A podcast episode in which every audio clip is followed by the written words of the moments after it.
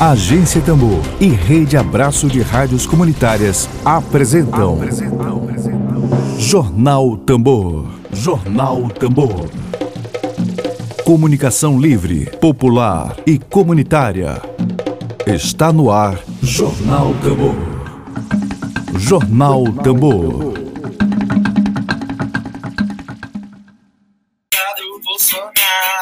Bom dia, muito bom dia para você. Hoje é quinta-feira, dia 8 de abril de 2021. Está no ar o jornal produzido pela Agência Tambor, essa experiência de comunicação popular, de comunicação a serviço do interesse público, essa experiência de comunicação popular em defesa da democracia brasileira, da sua saúde.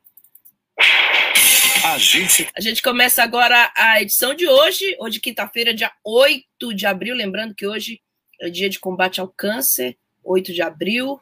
É importante lembrar, é importante lembrar da prevenção, é importante lembrar de solidariedade, é importante falar de saúde, de saúde, essa pauta que tem que ser permanente. Bom, a gente agora vai para os destaques de hoje. Hoje, desta sexta-feira aqui, vamos Dedo de prosa. Dedo de prosa.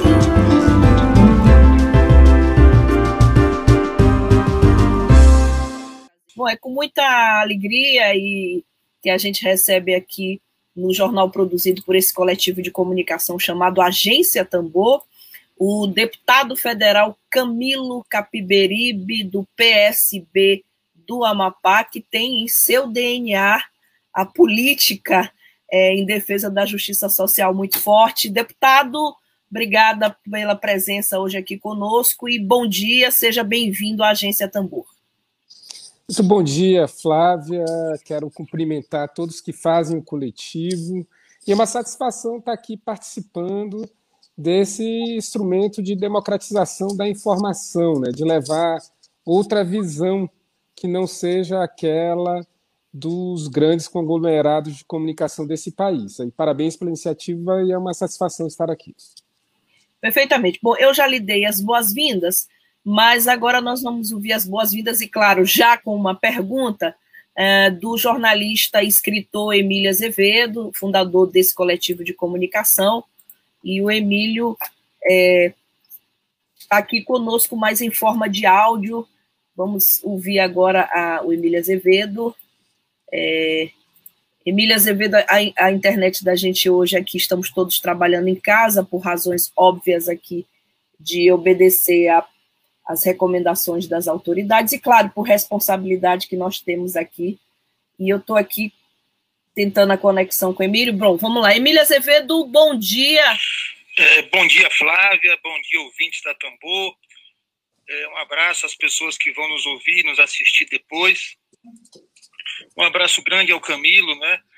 Queria que ele passasse aí um abraço nosso ao, ao João e a Janete Capiberibe, os pais dele, né, que tiveram conosco aqui há cerca de 15 anos, é, quando nós estávamos resistindo a um golpe que foi dado no ex-governador Jackson Lago, né?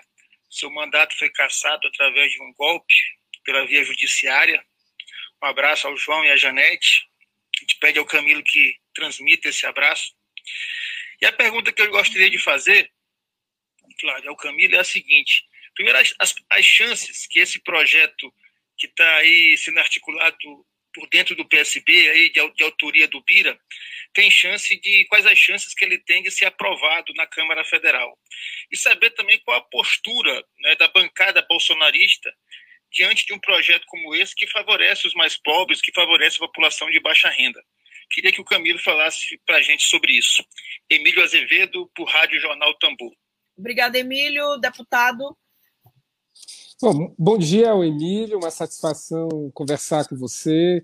É, vou transmitir com certeza esse abraço para o senador. Eu quero dizer que, e para a deputada, né, hoje vereadora na capital, que eu assisti o julgamento que foi transmitido pelo TSE do Flávio Lago e do Jackson Lago, perdão, e foi aquilo, foi um escárnio, assim, um escárnio e um golpe, realmente a palavra que traduz o que aconteceu no Maranhão e o que aconteceu com a gente no Amapá é golpe, não é, não é, não é outra não, não tem outra maneira de falar. O que aconteceu no Brasil em 2016 também, né?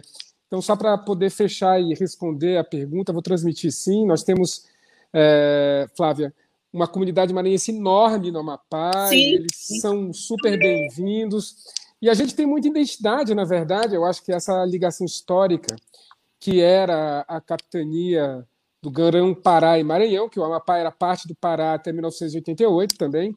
Então, eu acho Isso. que a gente tem muita identidade, muita, muitas especificidades, evidentemente, históricas, culturais, regionais, entre os três estados, mas também muita identidade. Então, veja, é, as chances, eu diria, ela, assim, não são muito boas. É, a gente vai ter que lutar muito. O que nós assistimos, a Flávia já fez referência a isso, na aprovação do projeto Furafila das vacinas, que não existe, eu acho que assim, nenhum outro país desenvolvido, sério, responsável, estabelece uma disputa entre a política de Estado de imunização e atribuindo responsabilidade para que o setor privado possa tentar buscar a satisfação dos seus interesses antes dos interesses da nação. Eu acho que isso é uma coisa vergonhosa, uma inversão absoluta de prioridades, e isso precisa ser denunciado para a população, porque infelizmente ainda se passa isso como um reforço à política de saúde, como se a iniciativa privada estivesse de fato, é, buscando, eu não estou falando de toda a iniciativa privada, eu quero fazer essa ressalva, mas aqueles que foram à Câmara é, e foram ao Poder Executivo pedir a votação desse projeto, certamente não estão preocupados com a saúde da população,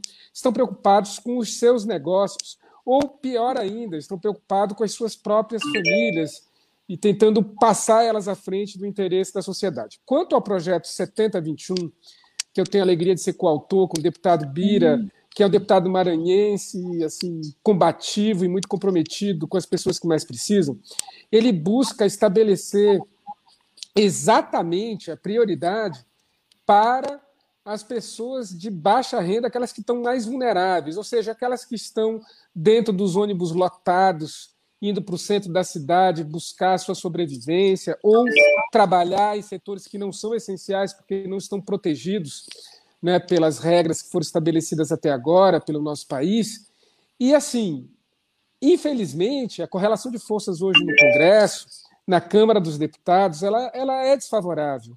Ela é desfavorável aos que mais precisam, ela é desfavorável às populações mais vulneráveis. Nós temos aí o exemplo do auxílio emergencial, que assim foi aprovado um crédito suplementar de 44 bilhões para quatro parcelas, quando uma parcela no regime anterior, que era do ano passado, 600 reais, 1.200 reais, custava em torno de 45 bilhões. Então, assim, é, é, é, assim, é não dá para entender o que, que o. Aliás, dá para entender é o genocídio que o governo federal está buscando com essa política. Infelizmente, o Congresso ele tem sido uh, um aliado, se não para dizer um cúmplice dessas políticas. Então, a chance não é muito grande. Eu digo isso porque eu sou relator de um outro projeto que é o PL 827 de 2020, que tem 20 deputados de diferentes partidos e que busca uh, impedir os despejos coletivos que estão acontecendo no Brasil, aconteceram, por exemplo, em Minas Gerais,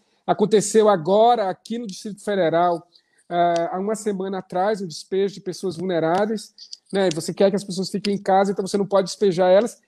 E Está difícil de, de pautar, está difícil, mas a luta da nossa bancada, Emílio, é grande. Né? O líder, o deputado Danilo Cabral, colocou como prioridade, projeto prioritário da nossa bancada, projeto 7021 do deputado Bira, nosso, meu, da deputada Litz, deputado Wilson da FETAENG, deputado Elias Vaz e de outros, é, para entrar em votação. Agora, no Colégio de Líderes é preciso ter maioria. E, infelizmente, os empresários têm tem prioridade em relação aos que mais precisam nesse Brasil. É 500 é anos se reproduzindo num momento tão triste como é esse da pandemia, Flávio. Perfeito, deputado. A gente precisa saudar também a, a presença das pessoas que estão lhe assistindo aqui agora. A Amanda Duarte Decaro, bom dia a todos e todas, ao nosso querido deputado Camilo Capiberibe, parlamentar este que está lutando incansavelmente pelo auxílio emergencial e vacina para todos 600 reais até o fim. Obrigada, Amanda, pela presença hoje aqui na Agência Tambor. A Cleide Ximenes Cardoso, É isso aí, deputado, manda ver.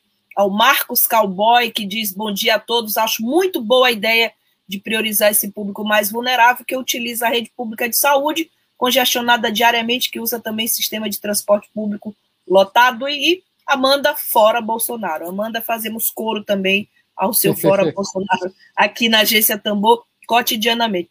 Bom, deputado, é, a gente tem hoje no país, assim, tem várias campanhas hoje no, no país é, denunciando a desigualdade gritante. Essa semana, semana passada saiu no domingo, no início da semana, um relatório é, custando 19 milhões de brasileiros na extrema pobreza, já com a situação agravada com a pandemia de coronavírus. A gente tem aqui, que são dados do Data Favela, 11,4 milhões de pretos, pobres e pardos espalhados em 7 mil favelas brasileiras, ou seja, é inequívoca a desigualdade social e a pobreza brasileira.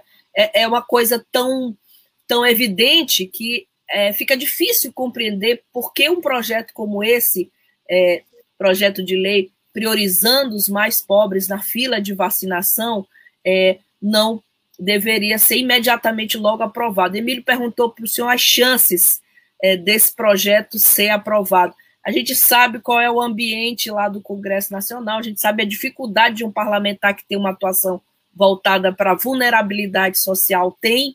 É, eu lhe pergunto assim, quais são as, as chances desse projeto é, ir adiante, na sua opinião? Olha, eu, eu assim, as chances elas não são as melhores porque o Congresso não tem e nem o governo, né? O governo ele estabelece o ritmo. Vamos ver que você falou do aumento da pobreza Isso. e do aumento da fome. Nós estamos falando da fome, fome que está reinando e nosso país voltou, dobrou, né? A população em situação de é, é, fome, vulnerabilidade de não ter o que comer no dia seguinte. E então, assim, no mesmo momento em que isso aconteceu, nós tivemos o aumento de 11 bilionários. O que, que é isso? Isso é fruto da política que está sendo implementada pelo Brasil. Ontem tivemos um jantar do presidente com um grandes empresário. empresários e ele foi ovacionado, ele foi acolhido. Eu até acredito que esses empresários não são espero que não sejam, espero sinceramente, representativos do que pensa o empresariado brasileiro. Acho que eles representam uma parte do empresariado. Mas, assim, esse é o Brasil que nós vivemos. E no Brasil que nós vivemos, na correlação de forças que nós vivemos, o pobre não é prioridade. Então, um projeto como esse, nós vamos lutar muito. Assim, o deputado Bira entrou com o projeto, nós uh, apoiamos com coautoria esse o partido assim abraçou, a liderança do partido abraçou, colocou como projeto prioritário, mas vamos ter dificuldades. Por quê? Porque os pobres não estão na agenda do presidente Bolsonaro, os pobres não estão na agenda do presidente Arthur Lira, eles não estão na agenda do presidente do Senado, senador Rodrigo Pacheco. Então, a realidade que o Brasil vive é essa, infelizmente. Então, as chances, para ser muito específico, não são muito muito boas. Agora, isso não significa que seja impossível. Vamos lembrar o que aconteceu ano passado, quando o presidente queria aprovar um auxílio emergencial de 200 reais e nós conseguimos levar esse valor para 600. É claro que nesse momento, é, eu diria o princípio da austeridade, ou seja, tirar dos pobres para que os ricos possam ficar cada dia mais ricos, ela venceu nessa primeira etapa do auxílio emergencial. Então, nós temos valores de 150 a 375 reais. Mas nós vamos continuar lutando e pressionando. Veja que o FMI soltou é, uma nota dizendo que Sim. o auxílio emergencial, o FMI, nós não estamos falando aqui de organizações de esquerda, o FMI está alertando o governo brasileiro que você não tem uma política consistente de auxílio emergencial aos mais vulneráveis, não vai protegê-los da Covid, não vai proteger a economia brasileira da recessão e não vai ajudar o nosso país a superar a pandemia. Então, assim, é esse o Brasil que a gente está vivendo, de um presidente que quer dar 150 reais para as pessoas ficarem em casa, não dá nem para comprar o gás, Flávio. Isso aí. Sim. Então, as chances não são boas, mas isso não quer dizer que nós não, não, não temos condições de reverter essa situação. Nós estamos lutando aqui e eu, assim, vou, vou, lutar junto com o deputado Bira, com o PSB e com a oposição, mas nós somos 130. É importante quem está ouvindo entender por que, que, a correlação de forças é desfavorável. Nós somos 130 deputados de oposição, nós temos algumas defecções dentro da própria oposição. Uhum. Se você for olhar o resultado das votações, você vai ver que, assim, dentro do PSB, do PDT principalmente, nós temos ali alguns deputados que não votam com a oposição. Então, vamos lá, 120 deputados de 513 para pressionar. Agora, a pressão da sociedade também é importante, a mobilização popular, nem que seja nas redes, ela ajuda muito a gente pressionar os deputados que não têm um compromisso com os mais pobres de tentarem se sensibilizar para essa causa, que é uma causa de saúde pública, da economia, da melhoria para todo mundo. Deputado, o senhor já mencionou ainda há pouco é, sobre a, o projeto apelidado agora de Fura-Fila, né?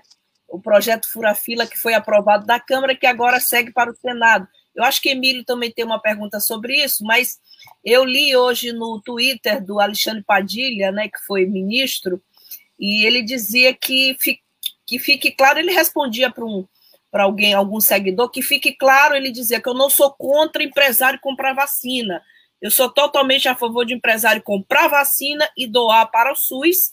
O projeto de lei é, prevê isso, comprar vacina e doar para o SUS. Ele diz: sou contra empresário comprar vacina para fular fila do SUS e ser vacinado antes do pai diabético, alguma pessoa que tem uma comorbidade, por aí vai.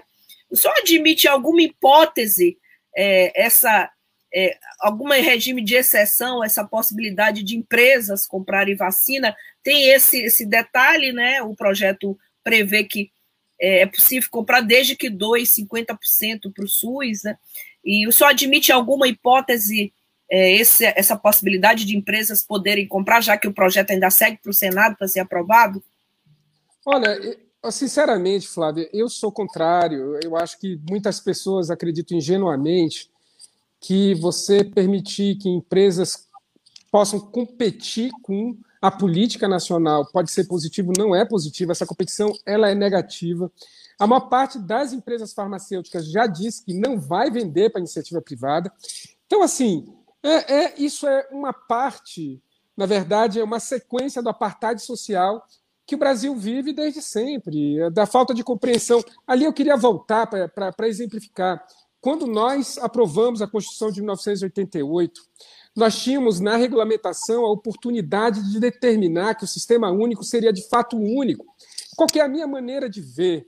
O que, que faria nós podermos instituir de fato um pacto civilizatório no Brasil? Seria obrigar o pobre e o rico frequentarem o mesmo hospital, o mesmo posto de saúde, como é no Canadá, como é no Reino Unido, que são países capitalistas desenvolvidos, mas que o rico entra na mesma fila que o pobre para poder ser atendido. O rico não pode falar assim: ah, eu tenho um plano de saúde, eu quero fazer uma ressonância, eu faço. Enquanto que o pobre vai esperar seis meses na fila para poder fazer um exame que é um pouco mais complexo, não é tão complexo assim. Imagine os outros atendimentos. Então, assim, e mais, olha o que é injusto no nosso sistema de saúde, quando você chega nos serviços que são de altíssima complexidade, como transplante ou tratamento de, de câncer, dependendo da modalidade, o rico vai para o SUS também. Por quê? Porque é o SUS que garante esse tipo de atendimento. Então, assim, eu sou daqueles que acreditam que para o nosso país começar a aspirar algum nível de igualdade, todos teríamos que estar no mesmo sistema de saúde. Porque aí o rico ia estar pressionando não para que as empresas tivessem a possibilidade de comprar, mas para que chegasse no posto de saúde para ele ser vacinado também. Senão não, nós não vamos ter justiça social nesse país se nós ficarmos o tempo todo abrindo a oportunidade de quem tem mais dinheiro pular na frente de quem não tem. Então essa é a minha posição. Agora, eu, o projeto, esse projeto, ele foi assinado pelo presidente do Senado, o senador Rodrigo Pacheco, que é uma pessoa um empresário rico lá de Minas Gerais. Então, qual é a chance dele ser contrário ou dele amenizar esse furafila que foi criado?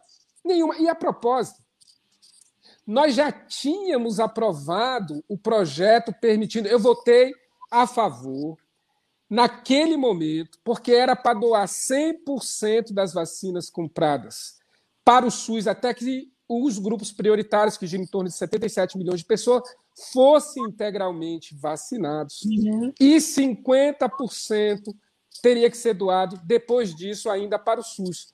Essa mudança agora, eu votei contra, eu sou contrário, e eu já era contrário lá atrás, eu votei a favor.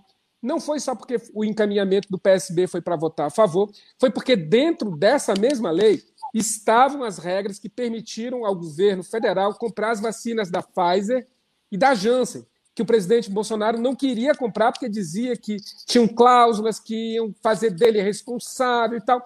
Então, essas mudanças foram feitas na lei, que veio nessa mesma lei, e nós votamos a favor de ter vacina, e não eu votei pelas vacinas, não votei pela iniciativa privada poder comprar vacina, mas eu não podia separar uma coisa da outra, eu votei a favor da, do contexto geral da, da lei, mas eu sou contra. E votei Perfeito. contra agora. Só para encerrar esse, essa pauta da, da vacina, do projeto Furafila, né? Como está sendo apelidado, eu vou ouvir o Emílio Azevedo agora, vamos ouvir o Emílio para saber se é exatamente isso que ele quer saber do deputado Camilo Capiberibe. Oi, Flávio. Opa. E uma outra pergunta que eu gostaria de fazer era em relação a, a esse projeto aí é. do, do Furafila, né? Se existe algum ambiente no Congresso, a partir da, da, da repercussão na sociedade, dele ser barrado ou se a bancada do governo vai mesmo passar o, o rodo, passar o rolo compressor por cima e vai aprovar esse absurdo que é praticamente uma privatização da vacina em nosso país. Emílio Azevedo, mais uma vez, para o Rádio Jornal Tambor. Obrigada, Emílio. Emílio, eu, eu acho que o Senado, foi isso que eu, eu vinha de dizer, esse projeto é do presidente do Senado, é. né, o senador Rodrigo Pacheco. Existe um consenso, infelizmente, muitas vezes é, é repetido, e eu vejo pessoas do povo repetindo, de que não, tem que deixar as empresas comprarem a vacina, porque elas vão, vão vacinar os seus funcionários, e com isso vão criar uma segunda fila que é boa. Não é boa, gente. O que é bom é a vacina chegar para todo mundo. E, infelizmente, a pressão que foi feita durante o final de semana, né, porque a gente começou a votar essa, essa vacina e parou e depois retomou a votação, não surtiu efeito. Então, assim, eu, é, essa que é a grande questão. Me parece que o Congresso Nacional ele está ele tá muito fechado com essas pautas exclusivas. O que eu digo exclusivas é de exclusão social. Né? Na, na lógica do presidente Jair Bolsonaro, está fechado com elas. E mais, eu vou alertar por aqui: vem reforma administrativa e vem outras reformas, privatizações. Assim, um governo que não cuida da sua população, que não traz vacina, que gera uma taxa de desempregos que infelicita a vida das pessoas, que aumenta a fome, mas que tem o apoio de um Congresso conservador. E aí, num Congresso que tem esse contexto, assim, lamentavelmente, me parece que isso vai ser aprovado. Vai ser aprovado e nós vamos instituir. Assim, é uma, é, é uma coisa que me envergonha, mas infelizmente uh, não, não depende da minoria, depende dessa maioria conservadora e que não está preocupada com o que as pessoas estão vivendo na rua. Se você ouvir os discursos na Câmara, eles falam: a gente tem que olhar para o Brasil real, a gente tem que olhar para o Brasil fora daqui. Não estão preocupados. Da maneira como eles votam lá dentro, contradiz tudo que eles falam na hora que estão na tribuna. Mas, enfim, a maioria, infelizmente, está passando a boiada aqui nesse nosso país.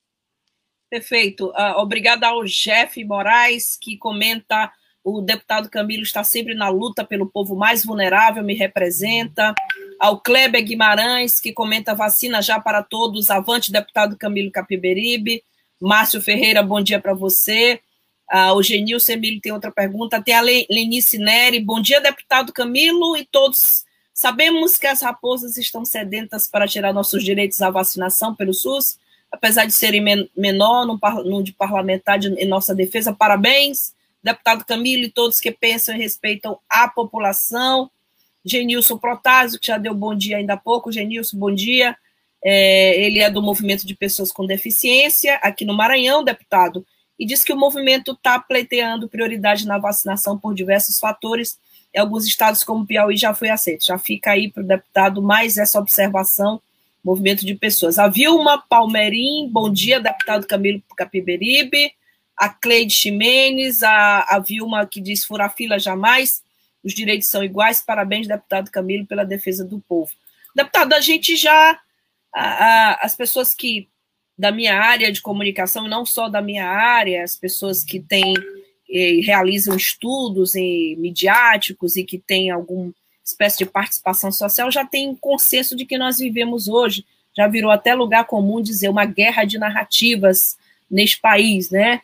A gente tem as narrativas dos conservadores, da extrema-direita, a gente tem a narrativa dos grupos progressistas, e um projeto como esse, é, que tem a participação sua, do deputado federal Bira do Pindaré, que prioriza a vacinação contra a Covid às pessoas em vulnerabilidade social, é como, numa guerra de narrativas, apesar de para nós parecer tão óbvio, mas para as pessoas que estão na outra ponta, por exemplo, achando que é importante. Pois eu já ouvi argumento de pessoas dizerem, mas é importante quanto mais pessoas adquirirem a vacina, como no caso das empresas, melhor.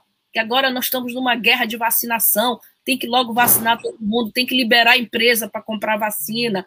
No caso do seu projeto, especificamente do projeto do, do deputado Bira do Pindaré, esse projeto de lei, qual seria a narrativa é, que a gente pudesse trazer à tona, trazer para a opinião pública, já que vivemos hoje inseridos nessa faixa de Gaza, de extrema direita, extrema é, e os grupos mais progressistas, qual seria a narrativa, a sua defesa na tribuna lá do Congresso Nacional do projeto de vacinação aos grupos mais pobres deste país? Olha, Flávia, eu acho que o argumento Infelizmente, as pessoas, a gente está vivendo um momento muito utilitarista, se as pessoas não enxergarem. Porque quando você fala de ética, ética, sabe, na, na, na distribuição da oportunidade de vencer a pandemia entre todas as classes sociais, isso não sensibiliza. Infelizmente, é triste a gente ter que dizer isso, mas isso não sensibiliza. Na hora que você começa a falar, não, a lógica de vacinar os mais pobres é você ter a possibilidade da economia retomar mais rápido. Eu acho que esse é o argumento que convence. Por quê? Porque é um fato. Enquanto que os ricos estão nas suas casas, com tudo que eles precisam para poder se proteger, e se eles não agirem assim, é o livre-arbítrio deles que está empurrando eles para serem responsáveis com a própria saúde deles e com a de quem eles amam, o pobre não tem essa opção. Se ele não for para a rua, ele não come. Se ele não for para a rua, ele pode ser demitido. Olha só, nesse contexto de que você me perguntou, o, o presidente mandou ontem para o Congresso um projeto de lei para alterar a LDO e permitir a retomada de dois programas de apoio a micro, pequenas e médias empresas que dá um subsídio com recurso do FAT para a redução de salários ou para a suspensão dos contratos dos trabalhadores. Então, você vê que ali essa preocupação, eu acho que é uma preocupação justa, você tem que preservar as, as micro, pequenas empresas, mas assim, esse projeto, ele parou, igual parou o auxílio emergencial no final do ano passado, parou tudo isso, passou janeiro, fevereiro e março, as pessoas tendo que trabalhar, acabou. Se o patrão não tem mais o subsídio para o salário, ou para suspensão do salário, né, ou para fazer empréstimo sendo obrigado a manter os trabalhadores nos seus empregos, ele demite. Então, esse é o quadro que a gente está vivendo. Quando você, para você convencer as pessoas de todas as classes sociais, você tem que dizer: quando a gente vacina o trabalhador, a gente está permitindo que a economia retome, que os comércios reabram, porque essa é a grande é a grande disputa, inclusive de narrativas, né? O presidente sempre teve colocando uma dicotomia entre saúde e economia. E aí ele falava assim: não, tem que ficar tudo aberto, o comércio não pode fechar, as empresas estão fechando. Mas ele não fez o que outros países fizeram políticas verdadeiramente amplas de proteção às empresas e aos trabalhadores. Ele fez assim coisas pequenas, pressionado que estava pelo Congresso Nacional, principalmente no ano passado, e agora está retomando, porque a pressão que vem de baixo é muito grande. Então, o argumento, Flávia, é o da economia. Vamos aprovar a prioridade, porque isso vai permitir que as pessoas voltem a trabalhar e que o comércio vai poder voltar a abrir e que o Brasil vai retomar a normalidade. Esse é o maior e melhor argumento para defender esse projeto, eu acho que no momento de tanta, tanto negacionismo e, e, e de tantos argumentos que são absurdos, mas que eles vão colando no inconsciente da população. Deputado, vou dar uma furadinha na pauta, porque não é todo dia a gente tem um parlamentar aqui de outro estado. É, o PSB é, foi anunciado que o PSB vivia um dilema entre apoiar ou não o Lula é, nas eleições de 2022. É, o senhor arriscaria um palpite ou como é que está o ambiente dentro do partido para ir ou não com o Lula em 2022? Olha, o que eu acho é que houve uma mudança no espectro político, tanto olhando para 2022 quanto pensando na oposição ao presidente Bolsonaro. Nós tivemos, antes da decisão do ministro Fachin anulando as condenações né, que tinham sido impostas pelo ex-juiz ex e ex-ministro Sérgio Moro, você tinha uma oposição que ela é minoritária, pequena, que ela não tem capacidade de impor uma agenda né, que realmente constranja o presidente Bolsonaro, nem muito menos as forças majoritárias do Congresso, e um cenário, ou seja, de desarticulação muito ampla da oposição, não por culpa da oposição, porque o Congresso eleito é um Congresso de, majori, de, de maioria muito ampla, conservadora e comprometida com né, os mais ricos desse país. No entanto, nós não tínhamos a capacidade até então de impor agendas para a sociedade e de impor agendas que constrangessem o presidente Jair Bolsonaro. Com a saída do presidente Lula, o cenário mudou. Então, mudou um cenário de disputa política dentro da sociedade, ou seja, a oposição que é feita hoje com o presidente Lula como um ator importante nesse cenário é completamente diferente, tem um impacto social diferente, ou seja, mudou o cenário completamente. O presidente passou a voltar a usar máscara, começou a defender a vacina, coisa que ele não fazia antes. Claro que isso vai ter um impacto nas eleições de 2022. Por quê? Porque o presidente Lula aparece ontem, já em pesquisa, liderando para presidente da República. E aí qual é a questão? Existe uma parte das forças de centro-esquerda que defendem uma tese que eu considero legítima. Eu posso não concordar com ela, mas eu considero legítima. Elas têm muito receio de que o antipetismo né, impeça que uma candidatura do presidente Lula, caso vá para o segundo turno, existe um consenso de que ele iria para o segundo turno, seja capaz de derrotar o presidente Jair Bolsonaro, porque ah, vai haver uma, uma, um movimento, se for Bolsonaro e Lula para o segundo turno em 2022, que vai ser o anti-bolsonarismo de um lado, o antipetismo do outro. Então, algumas forças de centro-esquerda se preocupam com esse cenário e com a possibilidade do presidente Jair Bolsonaro ganhar no segundo turno. Eu vejo de maneira diferente. Eu vejo que nós que somos da esquerda, Primeiro, nós temos que entender que uma aliança para derrotar Bolsonaro tem que ser uma aliança ampla de, com todas as forças de esquerda e com algumas forças de centro. Só a esquerda não vai derrotar o Bolsonaro. Nós precisamos, sim, de partidos de centro dentro dessa coalizão. Ela precisa ser ampla e ela precisa ter abertura para tomar a melhor decisão para ganhar a eleição. Se a melhor decisão for o presidente Lula, eu acho que o presidente Lula é, deve ser sim o nosso candidato. Se houver um outro nome daqui até lá mais capaz do que isso, nós temos que sentar na mesa e avaliar. O próprio presidente Lula, em reunião com a cúpula do PSB, disse que a candidatura dele não é uma imposição, não é assim um fato, não. Eu venho, eu quero ser o candidato. Hoje ele é o melhor candidato que a esquerda tem. Ele tem problemas, né, que a, essa, essa reação antipetista, que pode, de fato, ser um problema no segundo turno de 2022. No entanto, eu acho que uma ampla coalizão de forças vai ter que chegar um pouco mais lá na frente e tomar essa decisão. Eu não sou daqueles que diz não, Lula não deve ser candidato. Eu não sou. Eu sou daqueles que acham que se ele for a melhor opção, eu acho que o PSB deve sim apoiar o presidente Lula e que nós possamos assim, discutir, olhar para trás, eu não acho que é um caso agora de fazer esse debate de, ah, de como foi o passado ou não, mas eu acho que a gente vai ter que pensar, se for para estar tá junto, numa maneira diferente de agir. Porque, por exemplo, vocês no Maranhão e nós no Amapá fomos vítimas da política de aliança que o PT usou para governar o Brasil lá atrás. Por quê? Porque fez uma aliança de centro conservadora com o presidente, ex-presidente José Sarney, massacrando as forças de esquerda no Maranhão e massacrando as forças de esquerda no Amapá. É esse o tipo de política que vai ser implementado pelo presidente Lula se ele vier a ser eleito presidente novamente? Ou existe algum compromisso, ou existe algum compromisso de fato com as forças né, que tradicionalmente defendem as mesmas pautas que a esquerda e a centro-esquerda brasileira defendem. Eu acho que essa é uma questão que precisa ser pensada. Né? Que tipo de governo vai ser esse? Que tipo de concessões para a elite serão feitas? Vai ser um governo que concede tudo para o andar de cima?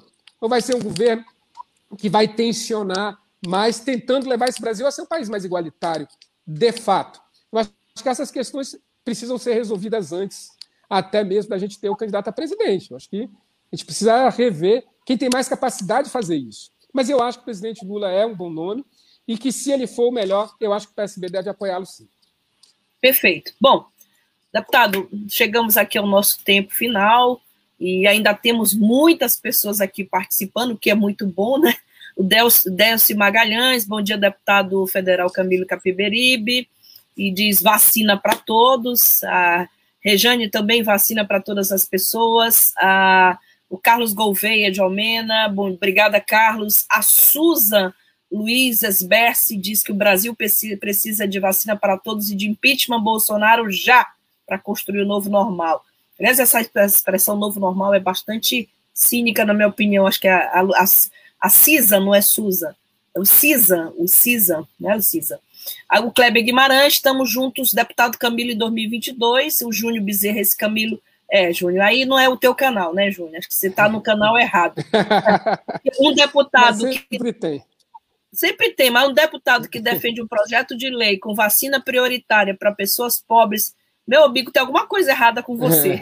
É. É, aliás, é, é, eu ia lhe pedir, tem, tem parabéns aqui do Carlos Gouveia, parabéns pela sua coerência. Carlos Gouveia comenta a fala do deputado.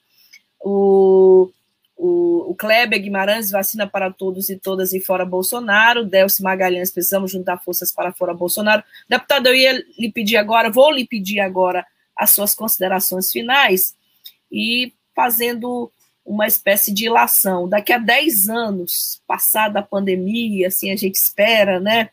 É, daqui, olhando para trás, pelo espelho retrovisor da história, é, qual o legado que o senhor acha que deixará? Eu acho que esse projeto já é um, mesmo não sendo aprovado, esse projeto de lei, já é uma grande, é emblemático para toda a classe política brasileira, e por isso que a agência Tambor vai rufar esse tambor sempre em campanha pela aprovação desse projeto. Olhando para trás pelo retrovisor da história, da, é, dez anos depois, se olhar para trás, é o seu grande legado nessa pandemia, junto com o Bira do Pindaré, deputado federal maranhense, será esse projeto? E eu peço as suas considerações finais. Olha, no, na, no, no, quesito luta por, uma, por um Brasil mais igualitário, eu acho que sim. Assim, tem muitas, nós temos várias iniciativas conjuntas, inclusive com o deputado Bira e vários outros da nossa bancada. Uh, esse projeto dos despejos, eu acho que ele é um projeto também muito interessante. Eu sou relator, não sou autor, sou relator. E assim, tem muitas iniciativas interessantes que tentam fazer do Brasil um Brasil melhor. Infelizmente, essa é uma, uma questão que uh, assim, a sociedade ela, ela precisa se empoderar disso. Né? O legislativo brasileiro, ele, em regra, tanto nos estados quanto aqui em Brasília, ele é muito mais conservador do que os executivos que a gente tem conseguido colocar historicamente. Nós já tivemos governadores né, bastante progressistas em muitos estados, mas que tem que conviver sempre com as forças muito conservadoras que a população também elege para as assembleias legislativas, câmaras municipais, no caso prefeito, e aqui no Congresso Nacional. Então, assim, eu acho que se a gente conseguir aprovar esse projeto, nesse contexto, eu acho que vai ser um legado assim muito de igualdade social para o Brasil, de olhar os mais pobres em primeiro lugar, porque isso é uma coisa que o Brasil não faz. O Brasil não tem feito. Durante o período do governo Lula e Dilma, houve sim uma priorização ali, só que no, na época do governo Lula e Dilma, era tanto para o pobre quanto para o rico. Eu acho que é essa que é uma questão, né? quando você tem que fazer a escolha. Vamos escolher quem? Vamos escolher tirar um pouquinho de cima para botar embaixo, eu acho que seria um bom exemplo, inclusive, para os, assim, o exercício da, do poder pela esquerda no, no Brasil. Vamos olhar primeiro o que está embaixo, que aí a gente vai estar dando uma lição de que esse Brasil precisa ser mais justo. Obrigada, deputado. Em nome da Agência Tambor, quero lhe agradecer pela presença hoje e, sobretudo, pela resistência lá no meio do Congresso Nacional, pela luta de resistência contra as grandes forças e os grandes interesses econômicos. Obrigada. Eu que agradeço, Flávia, Emílio, pelo convite e disponho. Estamos aqui na luta também para informar a sociedade, passar para ela informações de um ponto de vista que, infelizmente, muitas vezes não chega. Parabéns aí pela iniciativa da agência Tambor e contem com a gente por aqui.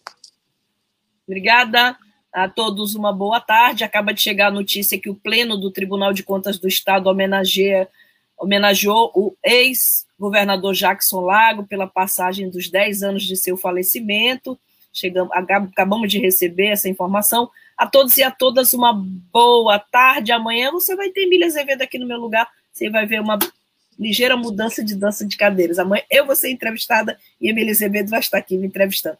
Obrigada a todos e a todas, deputado. Uma boa tarde. Saúde para todos. Lembrando, como diz o Caetano, que gente Saúde. é para Vacina brilhar. já. Gente é para brilhar, não é para morrer de fome. Vacina já. Obrigada. Tchau, gente. Até amanhã